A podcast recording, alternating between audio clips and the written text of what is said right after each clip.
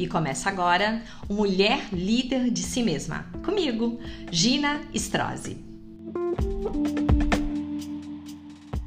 O Mulher Líder de Si Mesma dessa semana tá tão importante que eu tenho aqui à minha frente uma mulher linda, uma mulher especial, uma mulher que galgou na jornada da vida dela passos que são dignos de ser ouvidos por nós, aprendidos, e eu quero muito que a história dela nos inspire, nos motive, porque ela é uma verdadeira mulher líder de si mesma. Eu tô na frente aqui, alegria, com a capitã Stephanie. Ela é nada mais nada menos do que a minha vice-prefeita. Eu moro aqui na cidade de Vitória e a minha vida, a minha vida social, a minha vida como cidadã está posta nas mãos dela.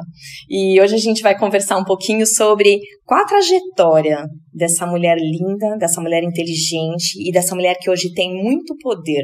Como é que sai daquele lugar de invisibilidade que todas nós temos dentro de casa e ganha um lugar de tanto destaque que é representando a nossa sociedade, que é fazendo exercitar, né, da melhor forma a cidadania de cada uma de nós com plenos direitos e principalmente tudo isso depositado e dado como poder nas mãos dela.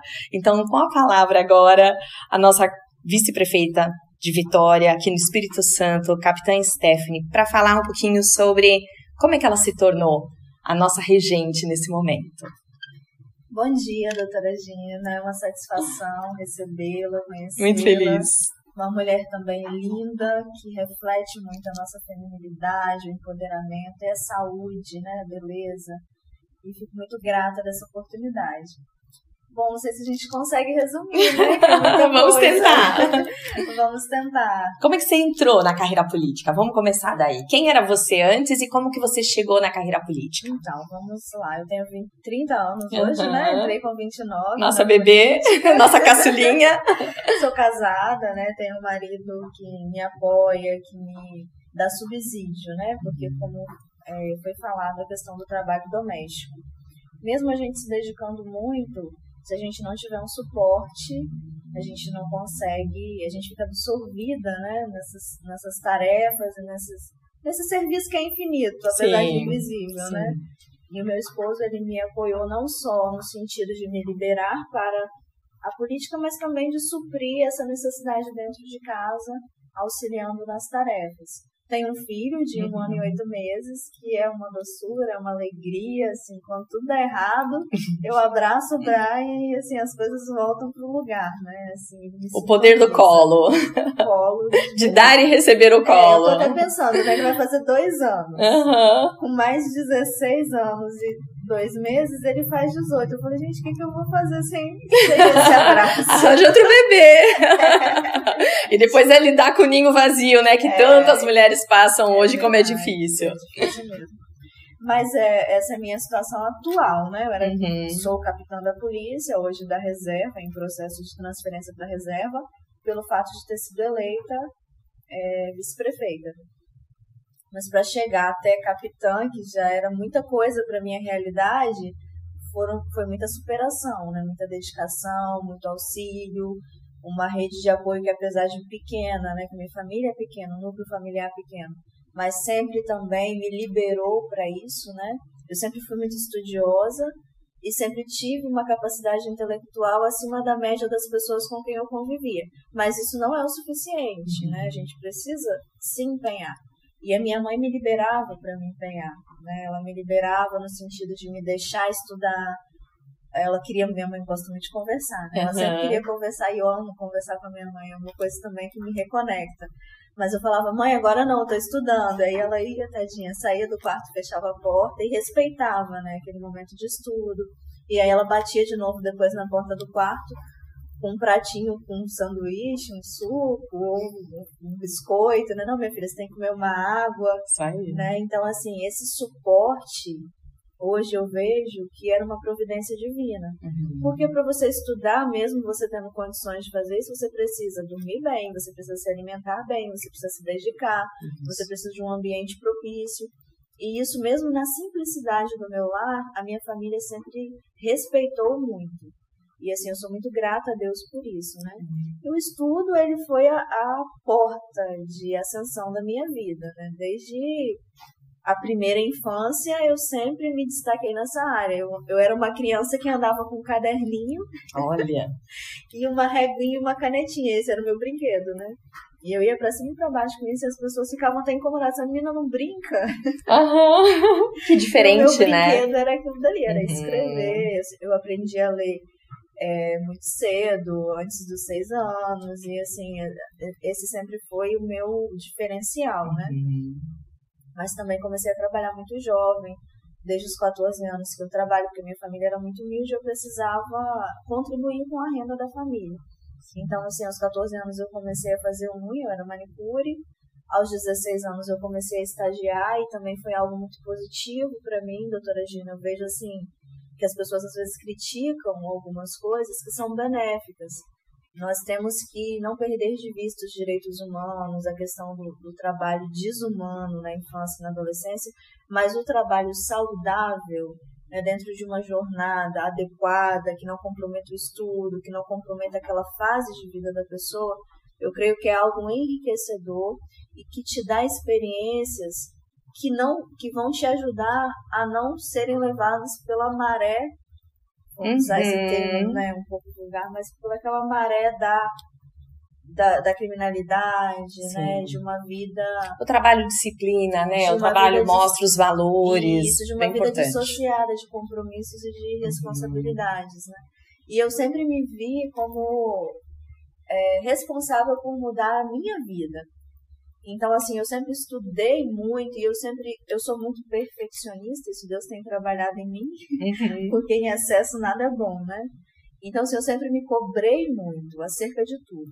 Então, eu nunca estudei o suficiente, eu nunca fiz nada o suficiente, porque eu sempre queria mais e mais e mais. E hoje eu, com a maturidade, né, eu vejo que eu não estou mais nessa ansiedade. Uhum. Hoje, assim, eu faço o que eu consigo fazer e eu confio em Deus que Ele vai complementar aquilo que eu não dou conta, né? Isso Que a gente nunca dá conta de tudo. Mas, assim, eu tenho muitas histórias legais, assim, desse período de superação e de crescimento que era invisível, né? E depois ele se tornou visível. É, na época do pré-vestibular, eu fazia ensino médio, estagiava e fazia um cursinho pré-vestibular que eu, que eu ganhei do Estado. Só que para ir pro cursinho eu tinha que ter passagem. E para ter passagem eu tinha que trabalhar. Olha. E para o cursinho ser válido eu tinha que estudar e concluir meu ensino médio. Então era uma jornada tripla, Uhum. que eu não tinha folga. Aos sábados era, era revisão, né? Que e idade reforço, isso? 16 anos. Olha. E aos domingos eu tinha curso de redação. Então era 24 barra 7 ali, de 7 a Já cumpria a, a temida tripla jornada das mulheres, né? Que é alvo de tanto adoecimento, Sim. mas você era jovem, forte, corajosa e Isso, eu superou tudo isso. Nessa aí, assim, graças a Deus foi um ano intenso, mas eu concluí. E eu tinha, assim, que recuperar uma vida inteira de escola pública que não me dava condições de disputar um vestibular em pé de igualdade com quem teve uma vida inteira de escola Muito é, verdade. é, privada, né, de um reforço, enfim, de condições completamente diferentes da minha, de não precisar trabalhar, enfim. E aí o que, que eu fazia para equilibrar, né? Eu peguei as nove obras que a UFES cobrava para a prova discursiva de português, que a minha eu ia fazer direito, né? Então a minha disciplina era português e história. E eu tinha que ler nove obras literárias. Como que eu lia nessa tripla jornada? Meu Deus. eu pegava ônibus, né, do meu bairro para o estágio, do estágio para a UFES, que era onde eu fazia o cursinho, e depois de volta para São Pedro. Uhum. E nos deslocamentos eu li o livro. Só que, via de regra, o ônibus estava uma sardinha. Lotado. E eu tinha que carregar livro, material escolar, bolsa do trabalho, comida, porque eu não tinha como comer fora, que a minha renda era bem Uhum. regradinha ali, né? Então, assim, eu tinha aquele monte de mala e eu vinha igual uma maluca, em pé, abraçada no, no, naquela haste do ônibus e lendo o livro, né? Pra lá e pra Meu cá, pra lá e Deus. pra cá. E assim, Isso é otimização de tempo. Isso. Isso é produtividade total. e foi assim um ano inteiro, né? Graças a Deus, foi um ano muito produtivo. Não passei no vestibular e assim, foi um trauma durante 10 anos da minha vida. Mas hoje eu vejo que tudo tem um porquê, né? Eu era muito jovem e eu fui muito bem no vestibular, para minha história de vida. Para esse um ano de recuperação, né, Uhum. que eu tive que fazer intensivão, eu não ter passado naquele vestibular, na verdade, foi a maior vitória da minha vida, porque eu fiquei por dois pontos naquele vestibular no sistema antigo, que era um vestibular bem mais exato, né? Hoje as provas são muito mais da área de humanas. Naquela Uhum. época você tinha que saber os cálculos da física, os cálculos da matemática, da química, né? Saber mesmo aquelas coisas. E eu não passei por dois pontos. Então, assim, foi uma vitória tremenda, mas naquele momento eu não conseguia ver isso, né? E eu fiquei muito traumatizada. Eu fiquei 10 anos me recusando a prestar vestibular de direito na Uhum. universidade, porque eu fiquei com aquela Uma mágoa. sensação interna de que eu não Uhum. passaria. Quando na verdade não foi nada disso que aconteceu, né? Deus providenciou o meu curso de direito, que é o que eu queria fazer numa, Uhum. numa faculdade privada muito boa, onde eu entrei como cotista, porque aí depois veio esse sistema de cotas, né? E por ter passado na polícia, passado no CFO, minha condição financeira mudou. E aí eu perdi essa vaga, né? Essa Uhum. cota num determinado momento da minha vida e eu terminei a faculdade pagando. Mas assim, essa ascensão de concurso, toda ela é devida a esse um ano de dedicação. Então aquele fracasso que eu julguei que foi o fracasso da minha vida, na verdade foi uma grande vitória Uhum. que me trouxe inclusive até aqui. Porque dentro da polícia foi onde eu pude ser vista com o meu potencial de trabalho, foi onde eu pude de fato mudar aquela realidade. Foi até o que a senhora comentou comigo na nossa conversa. Uhum. Às vezes você não pode mudar muita coisa, mas se você muda o que está ao seu redor, Isso. se eu melhoro a sua vida, na menor proporção que seja, já fiz um bem e isso já teve um, um impacto Se transforma numa cadeia, né? Uma numa cadeia, do bem. cadeia É. do bem. E essa cadeia do bem, em um determinado momento, ela foi vista. E chegou esse convite para mim do nosso prefeito, que eu não conhecia. Na verdade, foi uma análise curricular, né? E aí ele me convidou. E quando chegou o convite, eu fiquei numa sinuca de bico, né? Porque, assim, quando a gente batalha muito para conquistar alguma coisa, é muito difícil abrir mão. Sim. E vir para a política foi abrir mão da minha carreira, porque pelo fato de ser militar, Uhum. eu sou aposentada compulsoriamente proporcional. Então eu só vou receber os 11 anos de trabalho que eu contribuí. E aí, assim, diante dessa responsabilidade também de representar as mulheres, de assumir essa visibilidade que a gente tanto precisa e de poder fazer aquilo que a gente tanto critica que as pessoas não fazem, e a oportunidade bate na sua porta e você falar não Sim. por uma causa egoísta, foi algo que pesou muito para mim. Porque, como eu disse, eu trabalhei a minha vida toda para mudar a minha realidade. E hoje eu tenho a oportunidade de trabalhar para mudar a realidade de muitas pessoas. Nossa, que lindo E eu achei que essa era uma oportunidade que eu não podia abrir mão, mesmo diante de uma ameaça a tudo aquilo que eu conquistei para minha individualidade, para minha família, para minha eh, carreira, né? Sim. E assim, o que eu te digo para resumir tudo, né? Hoje eu tenho uma consciência muito forte, muito clara de quem é Deus. E eu sei que foi Ele que me tirou lá de São Pedro, de uma casa de aluguel, de uma escola pública, de uma condição de extrema privação de todas as coisas e me trouxe para cá. E Ele que me levou em cada local que eu fui, em cada estágio, em cada degrau, era a mão dele que estava me levando. Porque mesmo que ele tenha me dado inteligência, que ele tenha me dado uma família compreensiva, se ele não tivesse criado as oportunidades, nada teria acontecido. Então, assim, eu creio que Deus, ele sabe de todas as coisas e ele tem um propósito para tudo. E foi ele que me sustentou, foi ele que me trouxe, e é ele que vai fazer o que ele desejar fazer comigo aqui na Já está fazendo, né? Isso, e em qualquer lugar, porque eu creio que aqui não é o fim. Né? Aqui não é o fim. Eu tenho apenas 30 anos de idade, eu sou uma pessoa saudável, fisicamente, Uhum. intelectualmente, emocionalmente. Então eu acredito que a partir do que Deus tem para fazer comigo aqui, Ele vai me levar para outros lugares. Que seja na advocacia, que era o meu sonho Aham. originário, que seja em outro concurso, que eu, graças a Deus, sempre fui muito boa com provas e com Uhum, estudos. Então eu, uhum. eu tenho plena convicção de que se eu me dedicar para passar em outro concurso, Deus vai me abençoar e vai abrir as portas e eu vou também conseguir.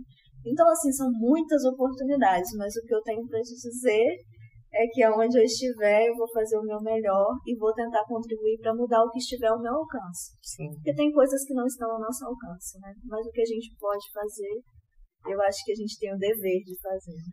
Que história linda de superação, né? A gente tem duas grandes lições aí, né, capitã? A primeira é que não importa se você tem nessa, nessa trajetória de vida pequenas derrotas é, é uma posição psicológica importante. Você que está me ouvindo, se você se sente presa, traumatizada, como nossa vice-prefeita que estava dizendo, não passou no vestibular por dois pontos. Era para ter jogado tudo pro alto e desistido, e desistiu por um tempo. Mas não desistiu de viver, não desistiu de correr atrás dos planos, dos alvos, dos propósitos da vida dela. Ela tinha isso muito claro e muito jovem. E ela continuou caminhando e continuou caminhando. E nessa caminhada ela foi aberta, né? Portas que a gente julga por Deus. Quais são as portas abertas na sua vida? Ela pegou uma frustração e transformou numa grande vitória. Alguém que não passou no vestibular, tão criança, mas que depois foi, conquistou e está hoje num lugar que é um lugar que depende muito de todas as decisões acertadas que ela teve. Então a gente aprende que o desânimo vem sim, que às vezes uma ai, uma sensação de incapacidade, de intolerância com as nossas próprias dificuldades, uma certa depressão, uma tristeza, um choro. Mas a gente tem a convicção de que tudo isso pode ser vencido quando a gente segue. Coloca os teus pés no chão e siga. E a segunda grande lição, que a gente não só transforma a nossa vida, mas a gente transforma a vida das pessoas que estão ao redor. E a vida dela foi tão transformada que ela foi vislumbrada ela foi olhada por alguém e disse: venha para este lugar. Ela foi posta como candidata a vice-prefeita da nossa cidade e ela venceu essa batalha. Então, por que algumas pessoas elegem a gente? Pensa na tua vida. Qual lição você vai participar? Será que você está pronta para dizer sim? Ela saiu de um lugar de narcisismo, de egoísmo, que é muito próprio, porque a gente cuidar das nossas próprias vidas, isso é Saúde mental, a gente dá condição para os nossos filhos, a gente planejar nossa vida com o nosso marido, com o nosso esposo, com o nosso companheiro, com a nossa companheira, isso é legítimo. Mas quando tem um chamamento que é um chamamento maior para atender a comunidade, para atender a sociedade, para atender a mim e a você, reflita um pouco sobre isso. Saia do teu lugar de egoísmo. Saia do teu lugar. Você é uma mulher que pode se tornar mulher líder de si mesma, assim como a nossa capitã se tornou. E hoje ela vai liderar tantas outras mulheres. Então, mulher que lidera mulher, mulher que forma mulher, e a gente só consegue isso quando a gente transforma a nossa realidade para chegar aonde os propósitos do Senhor já estão escritos. Porque a Bíblia diz que os nossos dias todos já estão escritos. E eu dou um grande aleluia agora e amém, porque que bom que a gente é regido, porque a gente é líder de nós mesmas, mas a gente tem um grande líder, um comandante, aquele que reina sobre toda a sabedoria, que sabe todos os nossos dias. E eu quero terminar essa entrevista primeiro agradecendo a sua palavra, capitã, que hoje é a nossa vice-prefeita, e emprestando de você a palavra de que eu não parei, eu fui, continuei. Eu li os meus livrinhos dentro do ônibus. Qual que é a tua realidade hoje? Qual que é a minha? Como é que a gente pode mudar isso e melhorar isso? Nos liderarmos para a prosperidade, nos liderarmos para vencer, para curar, para sarar, para sair do trauma, sair da marca e termos uma vida em abundância. Essa é a nossa palavra hoje. Deixa uma palavra para nossa ouvinte que está buscando ser líder de si mesma e que quer ser encorajada com o teu modelo, com o teu exemplo. Coloca uma palavra final para a gente, nossa vice-prefeita. Claro. Resumindo, né? Eu acredito que você tem que se elevar o seu pensamento a Deus e saber, como a doutora Gina falou, que Ele governa todas as coisas e que Ele te ama e que Ele tem grandes planos ao seu respeito. Mas Deus é um Deus que respeita o nosso livre-arbítrio. Então a decisão de seguir em frente é nossa. Se a gente decidir ficar parado, Ele vai respeitar, mesmo que não é isso que Ele queira para nós. Mas se a gente concordar em seguir em frente, em ser uma vencedora, né? Porque a palavra diz que nós já somos Sim. mais do que vencedores. Então nós precisamos assumir isso e caminhar, que Deus vai fazer a parte dele, basta a gente fazer a nossa. Ai, faça a sua, é isso que a gente deseja. Um grande beijo. Semana que vem a gente se vê aqui. Hoje, o Mulher Líder de Si Mesma foi com a nossa capitã Stephanie, a vice-prefeita da cidade de Vitória, aqui no Espírito Santo. Que honra. Muito obrigada, capitã. Obrigada, Muito obrigada.